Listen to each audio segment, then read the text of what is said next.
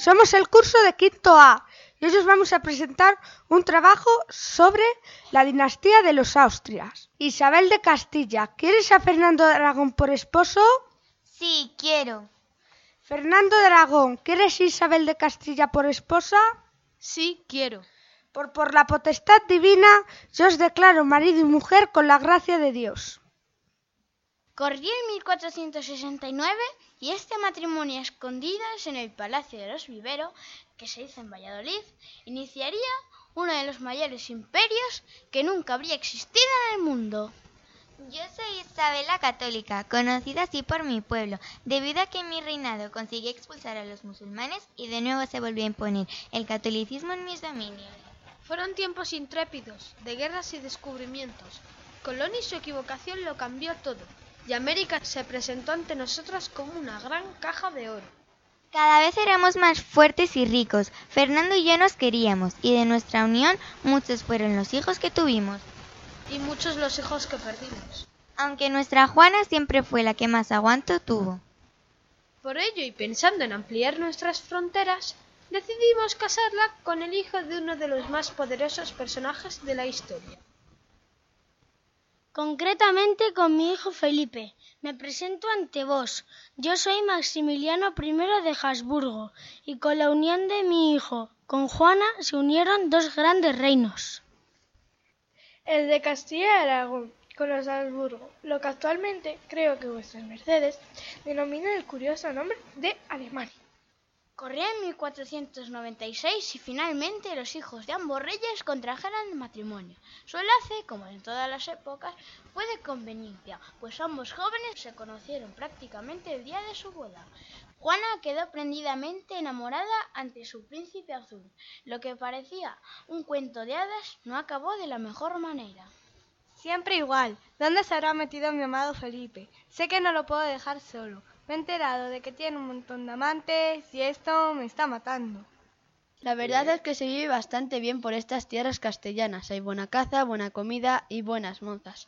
Mientras la mojigata de mi mujer está recitando sus plegarias, yo disfruto con el apodo que me han puesto mis súbditos, Felipe el Hermoso. La versión oficial dijo que mi amado murió por un corte de digestión, al beber de un cántaro de agua fría en un ajetreado día de caza aunque lo que yo creo es que morí envenenado a manos del rey Fernando de Aragón, el cual no quería que un joven apuesto príncipe alemán se quedara con su reino. Nunca sabremos a ciencia cierta cuál fue la razón verdadera de la muerte del bello Felipe. Lo que sí está claro es que Juana cayó en una profunda depresión, lo que le valió el apodo de Juana la Loca. Apodo que nunca acabé de entender, porque yo fui una de las reinas más cultas de mi época. Sabía latín, geometría, astronomía, entre otras ciencias de las que fui enseñada. No se preocupe, madre. Los que la conocíamos supíamos de su valía. Ahora es hora de que descanse porque yo me encargaré de hacer crecer la honra y los territorios de nuestro reino. Reinas que mi marido Carlos I amplió con nuestro matrimonio, ya que mi nombre es Isabel de Portugal. La verdad es que aunque fui la única mujer de Carlos I, no lo vi mucho, ya que su reinado estuvo marcado por guerras y conquistas. Tienes razón, querida Isabel, pero es que yo tenía que liderar las cruzadas para restaurar el honor de los cristianos. Como veis, también por estas épocas los hombres creían que a base de golpes solucionarían el mundo. En fin, sigamos con la historia, mis pequeños oyentes, y más que ahora entra en escena mi querido hijo Felipe II. Muchas gracias, madre. Creo que siempre me parecí más a ti que a papá, porque siempre disfruté más con un libro que con una espada. De hecho, en vez de ir de guerra en guerra, creé el monasterio del Escorial, desde cuyos muros controlé uno de los mayores imperios que nunca ha habido. Tranquilos, no hace falta que gritéis ni asméis mucho lío, porque supongo que estaréis emocionados, porque ante vosotros se halla la mismísima Ana de Austria. De hecho, me han dicho que incluso vuestro colegio lleva el nombre por mí, así que para agradeceroslo os contaré un par de cosillas de mi época. La primera es que fui la carta esposa de mi tío Felipe II, y eso que se suponía que en esos años uno no se podía divorciar. Y la segunda precisamente relacionada con la primera, porque Felipe II en el siglo XVI era la persona más poderosa del mundo. La gente decía que en mi imperio nunca se ponía el sol, y es que teníamos colonias y dominios en América, África, Europa y hasta en Asia. ¡Ay, qué tiempos aquellos! Estos lamentos eran totalmente justificados, porque a partir de él el imperio de los Austrias se empezó a desmoronar, como un castillo de naipes. Su relevo lo cogería un coqueto y fiestero de Felipe III. La gente vulgar me acusa de fiestero y mujeriego, de tener vida palaciega y preocuparme más que por el pueblo, por mis sombreros. Pero no creo que vuestras mercedes tengan algo que objetar, porque conmigo Valladolid se convirtió en capital del reino. Buen día tengan ustedes. Mi nombre es Margarita de Austria y cierto es lo que dice mi esposo. Bajo su reinado, o más bien bajo el reinado del duque de Lerma, el cual era el valido del rey que tenía una enorme influencia en las decisiones de Felipe III. Valladolid fue de 1601 a 1606 la capital del reino. Además, conmigo, los moriscos, esos musulmanes forzados a ser cristianos, fueron expulsados del reino hecho que fue una de las causas del fin del imperio, ya que el reino dejó de recibir los múltiples impuestos que pagaban los moriscos. Ojalá que con mi hijo Felipe todo vaya mejor. Pero tristemente la cosa no mejoró.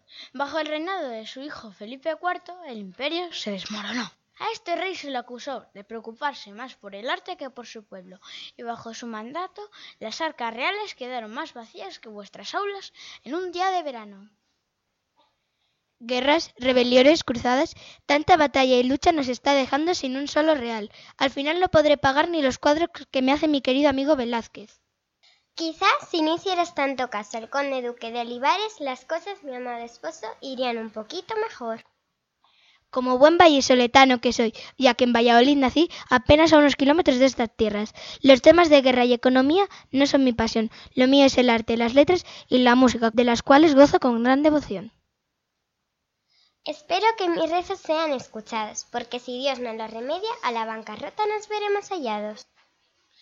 Y precisamente la cosa no se remedió, sino más bien todo lo contrario. Su descendiente fue Carlos II, un rey al que le apodaron el hechizado. Y es que él se juntaron todos los males que provocaran el fin de esta dinastía y el reino sin igual. Oigo al pueblo decir que soy frutos de siglos de incestos, de matrimonios convenidos entre familiares. También comentan que estoy enfermo, que no pienso igual que los demás, que no puedo tener hijos. Qué triste es pensar que yo pondré el broche final. Y así, queridos amigos, con la muerte en 1700 de Carlos II se terminó el reinado de los Austrias. Y a partir de entonces comenzó en este que ahora es nuestro país la guerra de sucesión, llamada así por la guerra que se inició entre los afines del archiduque de Austria y los valederos de los Borbones, dinastía francesa, que finalmente logró la victoria, comenzando así la era de los Borbones en nuestros territorios, la cual sigue aún en tiempos que vuestras mercedes viven. Pero bueno, ya será motivo de explicar en otra obra de teatro. Muchas gracias por su atención.